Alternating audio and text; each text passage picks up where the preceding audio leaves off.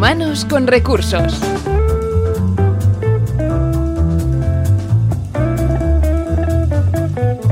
Bienvenidos a Humanos con Recursos. Para los que nos escuchéis por primera vez, debéis saber que este es un podcast que ayuda a preparar a personas y organizaciones a ser más innovadoras y también a saber liderar su propio futuro. Este es un programa impulsado por el CEO y fundador de Inusual, Pera Rosales. Cada primer lunes de mes nos acompaña un profesional que ha integrado la innovación en su empresa. En este caso, hoy, en este tercer programa, nos acompaña Óscar Villanueva, CEO y cofundador de Arrecife Energy Systems, una startup que pretende cambiar el mundo de la energía usando una tecnología que ha llevado a sus fundadores hasta Boston. Precisamente hasta allí haremos esta conexión para llevar a cabo la entrevista. Además, como siempre, también escucharemos consejos y conceptos extraídos del blog de Inusual para aplicar la cultura de innovación en nuestras vidas. Si estáis todos preparados y si os parece bien, empezamos. Humanos con recursos, el podcast de la innovación.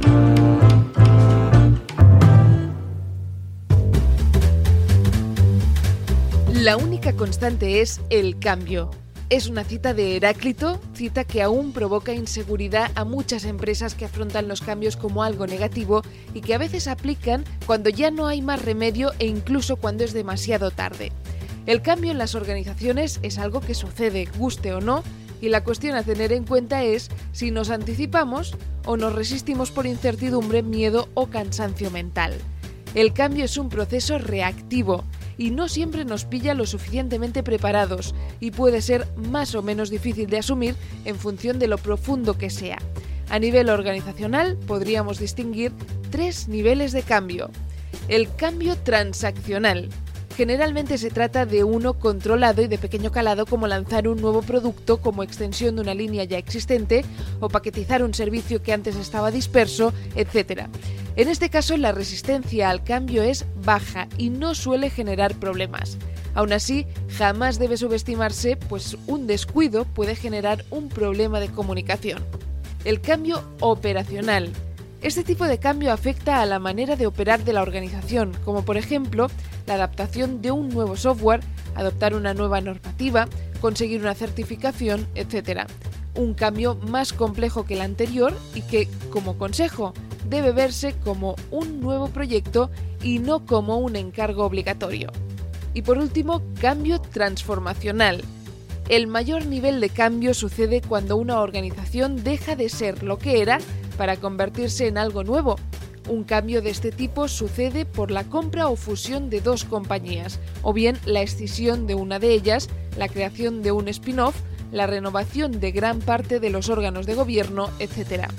También puede pasar que el cambio transformacional sea algo inevitable porque hemos ido postergando una situación insostenible durante demasiado tiempo y ahora ya vamos tarde. Pero la pregunta que nos hacemos todos ante el cambio es, ¿cómo se hace bien? La clave está en la anticipación, considerar todos los diferentes elementos necesarios en un proceso de cambio y no obviar ninguno de ellos. Todo cambio tiene que comunicar una visión que nos lleve a un lugar mejor. Nadie quiere cambiar sin mejorar, o bien si no es para evitar un mal mayor, si no hay una visión, el resultado es que la gente está confundida y normalmente tiende a resistirse por instinto de protección. Los cambios tienen que ser asumibles, de lo contrario generamos ansiedad, puesto que está claro que necesitamos cambiar, pero también sabemos que necesitamos ayuda. Una lenta fase de cambio tiende a ser por falta de recursos. Las empresas actúan con naturalidad ante el cambio y subestiman la necesidad de asignarle recursos, personas, tiempo y dinero. A este nivel solo suele remediarse con un toque importante a la dirección que necesitará dimensionar adecuadamente un plan de acción. La conclusión que extraemos es que no podemos predecir los cambios, pero sí debemos intentar anticiparnos a ellos. Humanos con Recursos, un programa inusual. Pues abrimos el espacio de la entrevista y lo hacemos eh, conectando nada más y nada menos que con Boston y lo hacemos además dando la bienvenida a Óscar Villanueva. Óscar, ¿qué tal? Pues muy bien, buenos días eh, o buenas tardes o lo que sea allí. la verdad es que buenas noches. Sí, y buenas noches. Así ya cubrimos todo el espectro. Muy bien, muy bien. Aquí con mucha ilusión, trabajando mucho y, y muy bien. Y encantados de hablar contigo y y con la gente en España, la verdad. Desde luego, además eh, ya empieza a ser una, una, comunidad la que, la que se va pues un poco juntando a, Humanos con Recursos, el podcast de la innovación, un poco para conocer pues eh, este fenómeno que ya viven muchas empresas, el, concepto de la innovación y cómo muchas de ellas pues lo están aplicando y por eso aquí lo, aprendemos.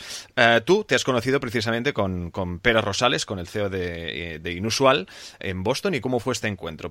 Sí, bueno, pues, pues Pera tenía un meeting con, otro compañero, eh, con otra startup aquí en, Boston, con Enrique. Y Enrique, bueno, aquí al final somos una comunidad y, Enrique me dijo, oye, pues es, un tipo muy interesante, vente. Así que me, uní a ellos y, lo cierto es que sí, estuvimos hablando y, la verdad es que, las cosas que, que hace Pera aquí son geniales. Me pareció genial todo lo que hacía, muy innovador, muy disruptivo. Y entonces empezamos a hablar y, bueno, nos pareció que era, que era una experiencia interesante. Desde luego, y os unió un poco lo que, lo que comentábamos, ¿no? esta filosofía, eh, este carácter, esta actitud de, innovación. Antes, por eso vamos un poco a, contar para, todo el mundo que nos está escuchando. Oscar Villanueva pues, forma parte de este extraordinario proyecto como es Arrecife Energy Systems, que si puedes, bueno, ahora ya tiene unos años de trayecto, pero explícanos exactamente, o explica a la gente que nos está escuchando, exactamente a qué se dedica Arrecife Energy Systems. Bueno, pues hemos desarrollado una nueva tecnología que lo que hace es simplemente captar las olas del mar para generar electricidad. Eh, y se basa en eso. Es un catamarán con turbinas encima y las olas pasan por las turbinas, rompen eh, eh, en ellas y, las hacen girar. Y con esto generamos electricidad. ¿Qué tipo de innovación podemos encontrar dentro de Arrecife Energy Systems?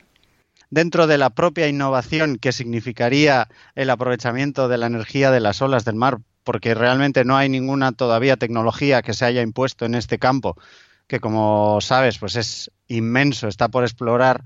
Luego ya todo lo que se hace es innovar, ¿no? Pero dentro de esta innovación nosotros hemos hecho todavía algo más innovador que es algo diferente totalmente a lo que ya había en este tipo de, tecnologías, ¿no? Eran eh, un tipo de boyas que, seguramente habéis habréis eh, oído hablar de ello.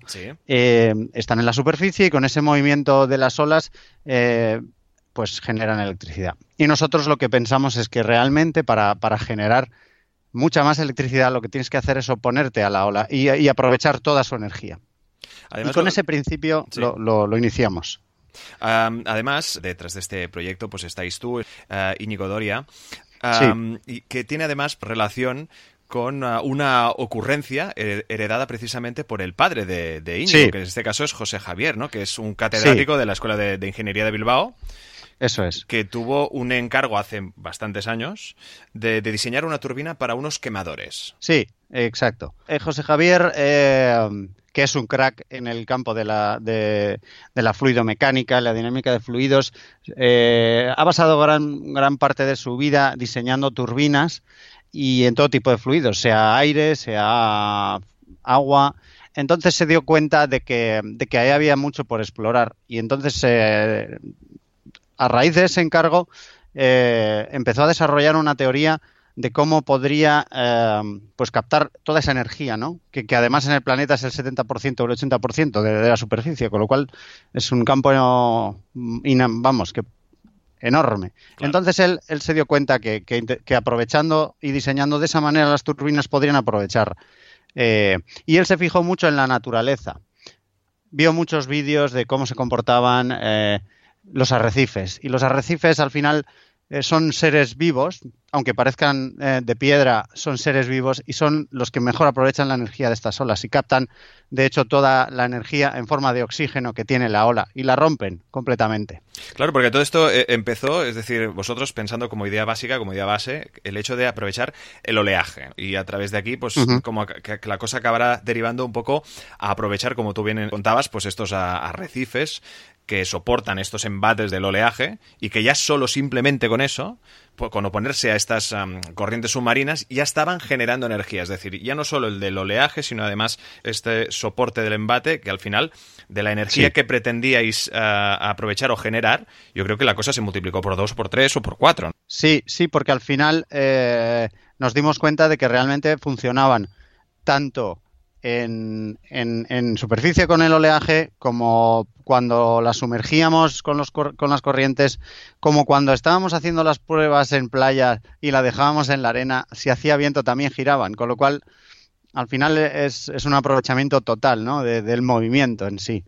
Además, eh, tenemos eh, en cuenta que es una energía renovable, que es eh, reproducible de, de, una manera controlada y que en este sentido pues solo teníais que colocar en el mar las anteriormente citadas turbinas. Eh, ¿Cómo fue este proceso? Es decir, ¿cómo, ¿cómo empieza este proyecto? ¿Dónde, ¿De dónde sacáis el, el apoyo para llevar a cabo todo este gran proyecto que requería realmente un esfuerzo en muchos sentidos? Bueno, pues, pues la idea, como bien has comentado, nace de José Javier Doria y de su, y de su estudio de las olas y de las turbinas. Diseña eh, realmente esa idea, ese captador de olas.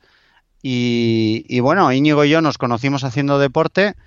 Íñigo y yo siempre estábamos soñando en montar alguna cosa y, entonces decidimos que, ese proyecto podía cambiar el mundo energético y, lo cogimos y nos metimos los tres, eh, creamos la compañía, empezamos a pedir eh, pues ayudas gubernamentales, europeas, algo ha caído no todo lo que debería, pero bueno, y luchando mucho, poniendo nuestros, nuestros ahorros también en la compañía, eh, hemos dejado nuestras empresas. Bueno, la aventura empezó y nos hemos dedicado en cuerpo y alma. ¿Qué os dedicabais anteriormente antes de, juntaros con este proyecto? Eh, bueno, yo, yo estaba eh, en, una compañía petrolera, en Repsol, y, mm, y bueno, lo llevé en paralelo y, y ahora pues estoy focalizado en esto Íñigo estaba en el sector de, seguros. Y, bueno, José Javier estaba dando clases en la universidad, eh, se, jubiló y se puso 100% con nosotros, con lo cual pues estábamos los tres metidos en el proyecto. Metidos en el proyecto totalmente, porque un poco muchas veces el, el, hecho de tener eh, esta actitud incansable, ¿no? Un poco la, actitud de, querer seguir progresando, de, querer disfrutar lo que es el, mundo empresarial, pues hace que eh, no se tenga ese miedo. Evidentemente tiene que haber un, proyecto en el que se crea, un proyecto que, tenga expectativas de, futuro, pero un proyecto en el que decir, pues realmente... Eh, puedo dejarlo todo para dedicarme a ello. Me imagino que cuando pensabais en, dejar esa seguridad en la que teníais en, vuestros respectivos trabajos anteriormente y tener que echar toda la carne del asador en un nuevo proyecto es porque realmente lo veíais claro. Bueno, siempre es un salto al vacío, no nos olvidemos que, estamos sin salarios. Claro. Con lo cual, eh, siempre hay un salto al vacío. Eh, pero cuando crees en algo, yo creo que lo tienes que hacer. Y además eh, nos divierte, eh, aprendemos cada día, cada día es una innovación continua, cada día no sabemos lo que nos va a pasar, conocemos gente, inversores, esto, eh, gente que sabe del mundillo. Es, al final es un, es un constante no parar, ¿no? Y eso alimenta mucho las otras carencias. Claro, además no deja de ser un proyecto pues que ahora estáis recogiendo sus frutos, que me imagino que mirando atrás realmente pensasteis en el momento en el que disteis ese paso y pensasteis, hicimos bien, ¿no? Un poco a, modo de, consejo, al menos de lo que se extrae de tus palabras, a, la gente que, quiera pues un poco emprender, que tenga esta, esta actitud eh, innovadora respecto ya a su trayectoria laboral es el hecho de un poco, ya no solo creer, sino que te sientes convencido ¿no? de lo que vas a hacer. Sí, sí, sí, es un componente totalmente esencial. Tienes que poner toda la pasión que, tienes en, algo que es que, has creado tú. Entonces, eh, no, no, no, hay dudas, ¿no? Eh, sabes que va a ser un inicio duro, sabes que probablemente no vas a tener un salario eh, hasta que no te entre una inversión, sabes que vas a tener que pasar un año o dos eh, en ese camino del desierto, ¿no? Que llaman eh, a nivel económico, pero, pero en el, a nivel personal y de enriquecimiento, a nivel innovador, a nivel disruptivo, eh, es súper enriquecedor. Se aprende mucho, se conoce mucha gente y al final pues es lo que te hace crecer también como persona, ¿no? No simplemente pues tener un salario.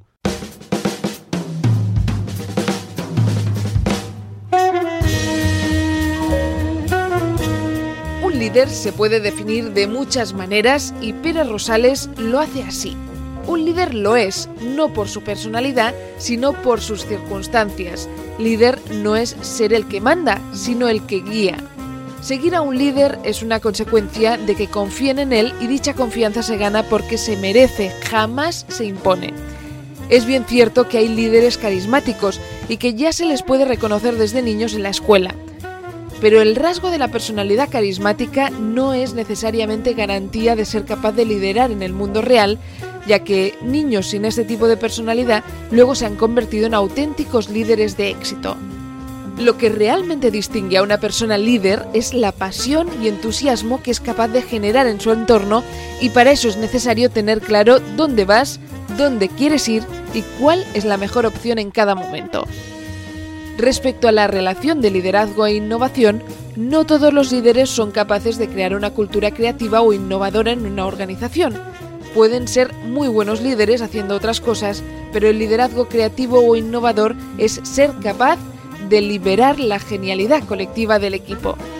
Ser innovador no supone ser la persona que tiene las mejores ideas, sino saber crear las condiciones necesarias para que la creatividad y la innovación del equipo nazcan de forma natural en un entorno de trabajo donde esté permitido imaginar. Lidera, innova y hazlo con pasión y entusiasmo. Estamos hablando con Oscar eh, Villanueva, uno de los promotores que junto con uh, Doria pues, uh, llevaron a cabo hace pues ya pues unos años esta startup Arrecife Energy Systems, ahora ya en proceso de consolidación, podríamos decirlo así.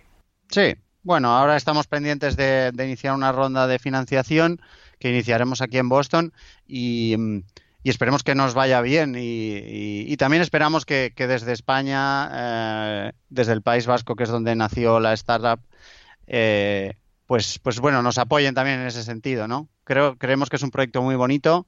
Eh, es un proyecto energético, al final es, es estratégico para, para, cualquier país eh, y comunidad. Y, y luego, pues, eh, pues bueno, yo creo que hay que apoyar, ¿no? En ese sentido. Claro, desde luego, y además en, en, un planeta, ya no, ya no vamos a hablar de países, en un planeta en general, donde parece que pues un poco la, la, industria de la energía renovable va abriéndose paso poco a poco, aún tiene que un poco pelear con según qué tipo de, de energías que no son del todo positivas para el medio ambiente, pero sí que eh, nos vamos encontrando con proyectos como el vuestro, ¿no? Con este generador de, de energía renovable. ¿Para qué podemos usar toda esta energía que genera vuestro proyecto? Bueno, pues como bien mencionas, al final el futuro es renovable y, eso no hay duda. Eh, nosotros estamos ahora focalizándonos en, en, en, otra fuente de energía renovable que como es el viento, en, en las eh, granjas de aerogeneradores eh, que están offshore, que están en el mar, eh, los cuales ya, ya, han generado una infraestructura, un cableado, unas, unas eh, pues instalaciones, ¿no? Que, uh -huh. que, de hecho ya tienen y lo único que tenemos que hacer es añadir nuestros captadores en ese espacio que ya tienen ellos para explotar de mar, ¿no? Con lo cual les podemos ayudar a, a hacer una generación más regular, porque ellos tienen problemas de variabilidad en, en, la producción por la variabilidad del viento, ¿no? Las olas son más constantes, entonces podemos asegurar ese, ese, esa producción continua. Y luego, además, pues tiene muchas aplicaciones, porque al final cualquier necesidad energética que esté rodeada de, agua, pues es susceptible de, de, ser suministrada por nuestro captador arrecife, pues ya sea plataformas de petrolíferas para de una manera renovable eh, pues que tengan esa energía, pero pueden ser pueblos costeros, pueden ser islas, pueden ser acuacultura, pueden ser, eh, por ejemplo, desastres naturales y suministrar la energía que necesitan.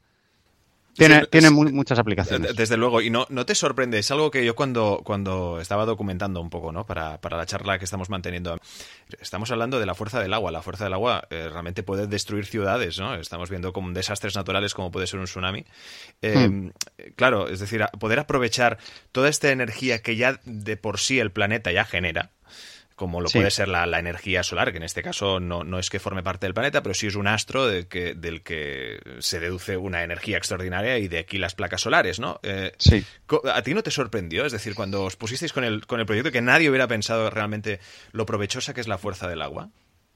Bueno, hay unos pocos que sí han pensado, ¿no? Eh, de hecho, hay algunas tecnologías, pero ya sabemos cómo va esto. O sea, hay tecnologías, pero al final tienes que ser más barato, tienes que ser más eficiente y tienes que ser mejor en, muchos aspectos. No es simplemente tener una idea de aprovechamiento de las olas, ¿no? Tiene que ser económicamente viable, en, el fondo. Eh, lo, nosotros, lo, que nosotros proponemos eh, tiene ese sentido, ¿no? Es más, más viable que lo que hay hasta ahora y, efectivamente, eh, es una fuente muy grande energética y si pudiéramos lograr aprovecharla, desde luego estaríamos solventando un problema enorme para, todo el planeta, desde luego. No, desde luego. Y además, eh, con eh, este proyecto, con todos estos detalles, ¿no? Hablabas antes de esta especie de catamarán, ¿no? Que al final incluso estéticamente está como muy, muy ligado a la, a la, vida, a la vida marina, a la vida marinera. Em, sí. Y, todo este proceso, todo este sistema, exactamente en qué zonas lo pensáis o lo queréis o lo habéis ya construido para empezar a probar cómo funciona eh, vuestro proyecto. Bueno, nosotros ahora estamos intentando captar esa financiación para hacer el, digamos, el captador a escala 1.1, que sería eh, de unas medidas de 16 metros para que te hagas una idea, 16 por 12 metros por 10 de altura. O sea, es un, ya es un, es un cacharro grande. Pero, sí, es como un barco. Entonces, eh, claro, eso tiene un coste muy elevado que ya no podemos eh, asumir con nuestro, con nuestro pequeño presupuesto, ¿no? Por eso pedimos la financiación. Em, por otro lado, nosotros ya hemos hecho pruebas con un captador de unos 2 metros eh, en, en, reales, pruebas reales en el mar, que lo hemos probado en la costa vasca y eh, los resultados han sido muy satisfactorios. Previamente se probó otra escala 1.10 con otros prototipos en laboratorios, en tanques de olas, para ver cómo respondían. Y lo, que queremos hacer, eh, hemos diseñado, o sea, la idea de, este captador es que esté diseñado para trabajar en la mayoría de los mares diferentes del planeta con el rango eh, medio de olas más que sucede más, que es entre un metro y cinco metros de ola. Eso está en, en todos los mares y, por eso tiene una, una, aplicación pues súper extendida. Eh, obviamente, eh, las zonas mejores pues son las zonas con más oleaje, más, más olas, más generas. Luego, pues en el Mar del Norte, eh, todo este tipo de zonas pues son ideales para nosotros porque generas más. Pero, pero es susceptible de estar en cualquier, en cualquier sitio que haya una mínima ola de un metro y estabais eh, llevando a cabo todos estos prototipos en, el País Vasco y llega un momento en el que dais el salto y ahora pues os encontramos en Boston, ¿no? Que recordamos que estamos llevando a cabo esta, esta conexión, eh, pues precisamente desde pues, el, estudio de humanos con recursos directamente con Boston. ¿Qué os lleva a hacer este salto? Bueno, pues al final eh, nosotros decidimos enfocar nuestra estrategia como empresa en, en ganar tracción. Ganar tracción en el mundo startup es hacer muchos concursos de startups, ganar algún premio económico para que puedas eh, pagar los viajes para hacer más concursos de startups. Y al final se trata un poco de esto, salir en medios, eh, ganar algún concurso, que te conozcan. Y, ganamos un concurso que organizaba el gobierno vasco y, lo que el premio era que te pagaban eh, estar aquí en Boston, la estancia aquí. Y eso para nosotros ha significado un antes y un después, porque al final Boston y California son los polos mundiales de, la tecnología, donde más gente, eh, digamos, cerebrito, con ideas diferentes, con startups, gente innovadora, está por metro cuadrado, con lo cual era muy interesante estar aquí, primero porque hay muchos inversores y segundo porque podíamos atraer también talento al proyecto, aprender de ese talento, innovar todavía más en las ideas que teníamos y es lo que estamos haciendo aquí al final acelerar mucho más el proceso. Eh, exacto, es decir, este, este proceso, el proyecto, desde que pusisteis los pies en, en Boston, fruto pues de, este premio, que realmente, como tú contabas, ¿no? El hecho de presentar el proyecto a todo este tipo de concursos realmente es tienes que dedicar o invertir una parte importante de tu tiempo. Claro, vosotros os recibís este premio, me imagino que con una alegría descomunal. Ahora estáis viviendo la experiencia en, Boston, como tú decías, rodeados de talento, aprendiendo. ¿Y ha cambiado algo el proyecto? Es decir, desde que habéis eh, conocido pues a todas estas personas en un sitio de constante evolución creativa. ¿Habéis añadido algo nuevo? ¿Habéis aprendido algo nuevo para, para poder adaptar al proyecto? Sí, desde luego. Aquí lo que también sabíamos es que podía pasar que, viniéramos haciendo catamarán para generar eh, electricidad y acabáramos vendiendo, pues no lo sé, fruta. Porque al final aquí la verdad es que le dan le das 20 vueltas al modelo de negocio, a, tus datos financieros, al mercado, me estoy dirigiendo al correcto consumidor. No, entonces le hemos dado 25.000 vueltas esto es súper intenso, trabajamos muy duro desde muy temprano por la mañana hasta muy tarde. Y, sí que es verdad que hemos añadido mucho y, cambiado mucho. Lo cierto es que sí la definición, o al menos el concepto o conocimiento que tenías tú sobre la innovación, cambia mucho de un país a otro, es decir, al, menos de lo que tú tenías o conocías como tal aquí en España, al llegar a Estados Unidos, allí hay otro enfoque tenemos, o al menos, eh, eh, en qué sentido, qué diferencias hay, si vamos por detrás, vamos por delante, qué podíamos aprender? No creo que estemos por detrás. Se están haciendo las cosas muy bien. De hecho, Barcelona es un polo tecnológico en España, Madrid es otro, el norte con Bilbao. No estamos, no estamos eh, atrás, pero si bien es cierto que aquí la concentración es, es, otro nivel de concentración. O sea, que hay gente de todas las partes del planeta que están estudiando en las mejores universidades porque son los mejores en sus campos. Con lo cual, estás tomando una cerveza y estás con alguien que es catedrático de algo muy específico. O sea, es otro nivel en ese sentido, ¿no? Eh, la innovación aquí es eh, más disruptiva. Claro. En, el sentido de que mm, se innova más en, un sentido más, más disruptivo que más rompedor. Entonces, eh, las grandes compañías tienen scouts en todas estas zonas, tienen gente, tienen equipos de personas que están en todo momento en contacto con lo que se cuece en cada campo. Entonces, saben perfectamente cualquier novedad a nivel mundial, de hecho en ciertos campos, pues se da aquí en Boston. Pues, pues tienen gente que ya sabe lo que se está haciendo e incorporan todo esto a sus organizaciones, eh, con lo cual hay como una permeabilización de toda esta innovación mejor. Está mejor, el ecosistema en sí está mejor hecho. La gente ayuda, se ayuda unos a otros, sin, sin un intercambio ni de bienes, ni de servicios, ni económico y eso hace que crezcan muy rápido, ¿no? Claro. Cuando creen que algo es bueno, eh, lo, lo, fortalecen, lo... Y eso es una cosa que, quizá en la cultura nuestra, pero digo nuestra, digo en Europa, quizá no, no sea tanto así. Y luego es una cuestión de concentración. Aquí hay mucha gente, mucha gente brillante junta, y entonces pues la gente solo sabe y, lo que hace es añadir más talento, ¿no? Porque la gente quiere venir a, a esto. O sea, nosotros queríamos venir precisamente porque, porque sabíamos que venir aquí, solo por el hecho de estar aquí, ya nos íbamos a empapar de toda esa innovación y de todas esas ideas nuevas. Claro, es que aparte es lo que tú comentabas, ¿no? Es decir, al final son eh, jornadas laborales amplias, largas, en las que constantemente, incluso en los momentos de, descanso, en el momento de, pues comentabas, ¿no? De, tomar una cerveza, algo, algo donde puedes desconectar, te puedes encontrar con alguien con el que seguir ah, pues hablando de algo lo suficientemente interesante y que incluso pueda llegar a ser aplicable a lo que es tu día a día laboral. Sí, sí, sí, aquí es impresionante. Ayer mismo eh, tenía yo una videoconferencia con, con, gente en China, con gente en California, eh, y, justo al entrar y salir, porque estaba dando unas clases, eh, bueno, tomando unas clases en MIT, que me ha apuntado aprovechando que estoy aquí en el programa, tal, bueno, Íñigo yo. Entonces venía corriendo porque llegaba tarde al otro, tal, no sé qué, y en, en el ascensor conocí a uno que era muy interesante, un, un ingeniero oceánico, tal, tal, tal. O sea, esto es siempre así. No ganas para tarjetas. O sea, eh, yo he dado, mm, o sea, no una ingente cantidad. Es constante en el ascensor, en un bar, claro, es comiendo. Que mucha casualidad, ¿eh? Que te encontrás con este tipo de ingeniero, ¿no? Claro, y esto, esto aquí pasa. Claro. Y ahí es más difícil que pase. Evidentemente. Bueno, es que allí son mucha gente también, ¿eh?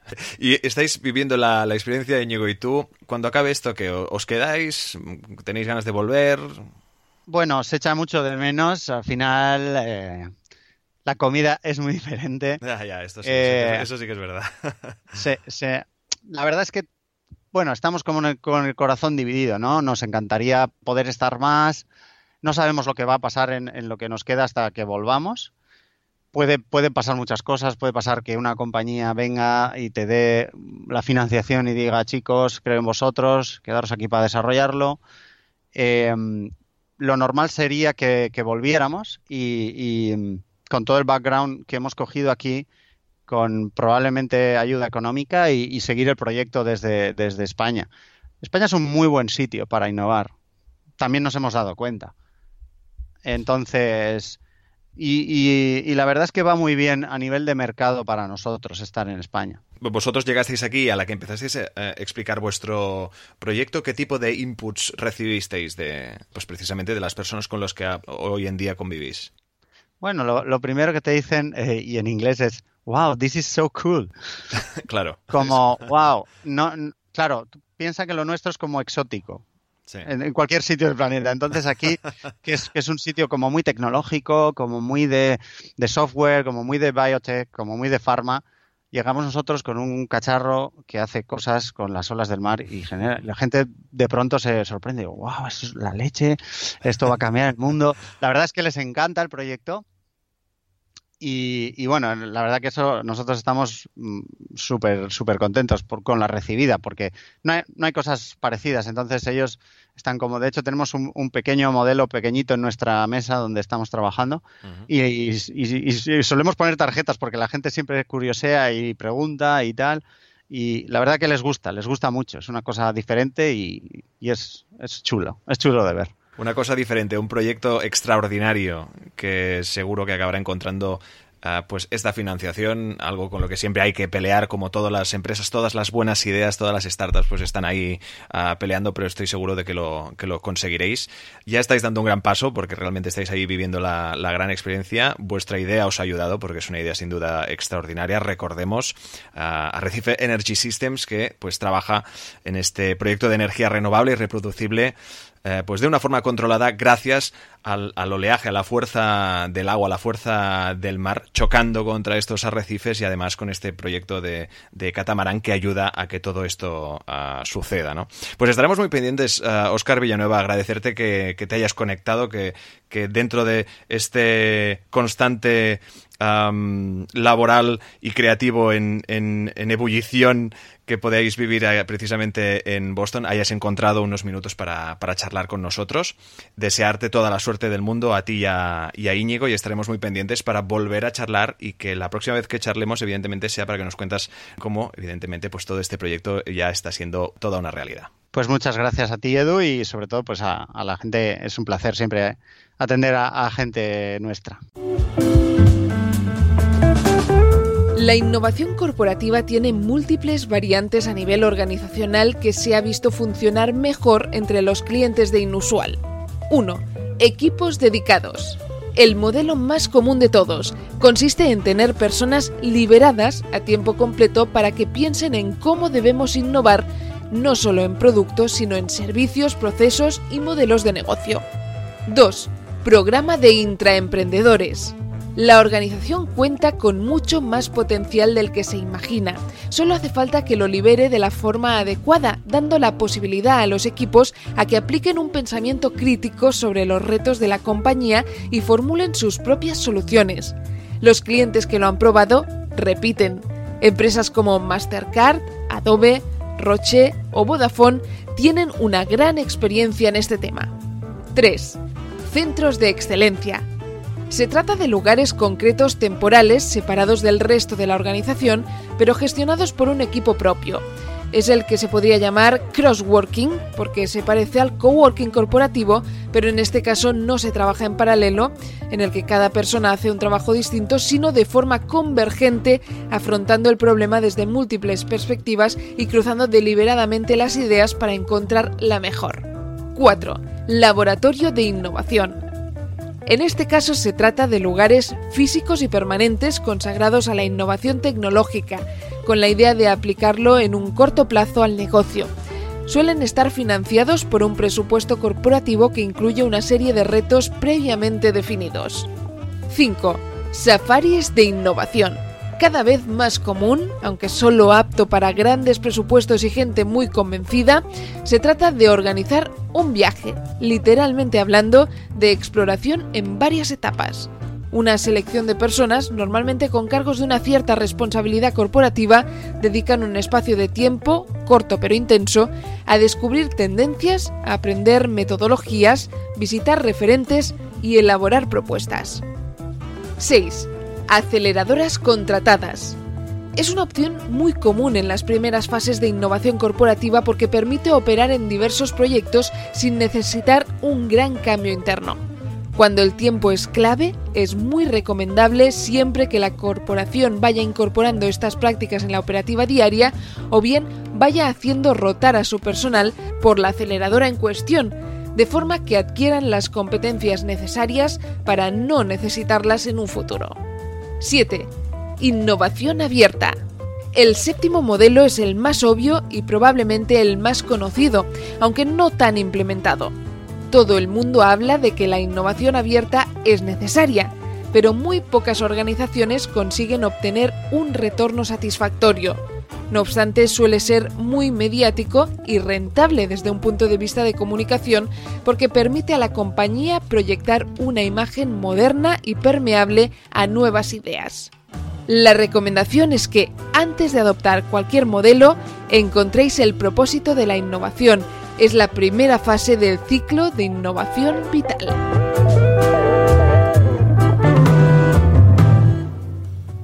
Y hasta aquí nuestro programa de hoy. Como siempre, antes de despedirnos y antes también de escuchar el apunte inusual de Pera Rosales, hacemos mención de una cita de Peter Senge. Y en este caso yo creo que es muy representativa teniendo en cuenta los contenidos que hoy hemos ofrecido. Dice así, coraje consiste simplemente en hacer lo que se necesite para alcanzar una visión.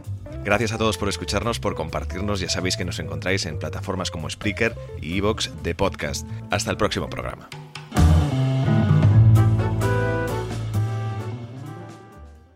El apunte inusual de Pera Rosales.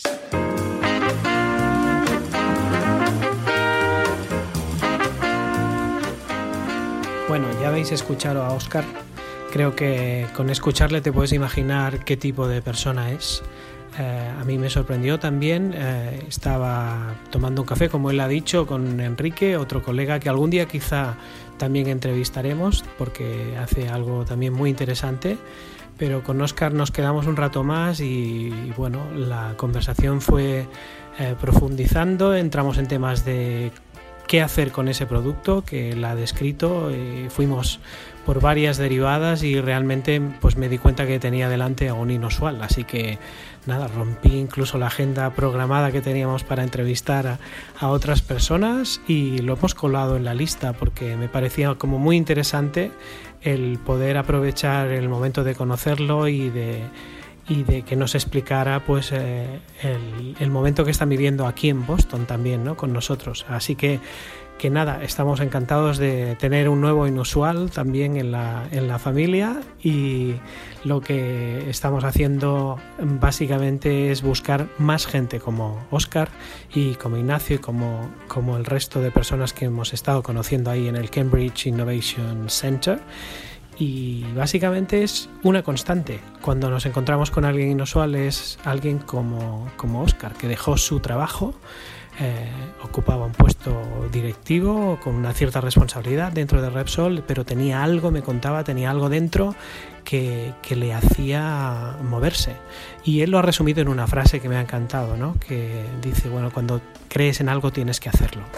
Y yo creo que esa es la actitud que fundamentalmente eh, predomina en cualquier persona que llamamos inusual. ¿no? Todos lo somos, en el fondo inusuales si queremos. Y, en el fondo ser inusual es solo darse cuenta de que tú puedes brillar o como mínimo intentarlo y no quedarte en la mediocracia y no quedarte eh, con algo dentro que tienes, en lo que crees y que no hay manera de hacerlo porque la rutina no te deja o el propio sistema donde estás no te deja. Aquí en Boston lo que estamos haciendo es definir cómo hacer para que una persona se dé cuenta en qué puede brillar, qué es lo que la hace inusual qué papel tiene esa persona dentro de una organización y hacer lo mismo dentro de una organización. ¿Qué hacer cuando una organización quiere brillar y quiere salir de esa mediocracia?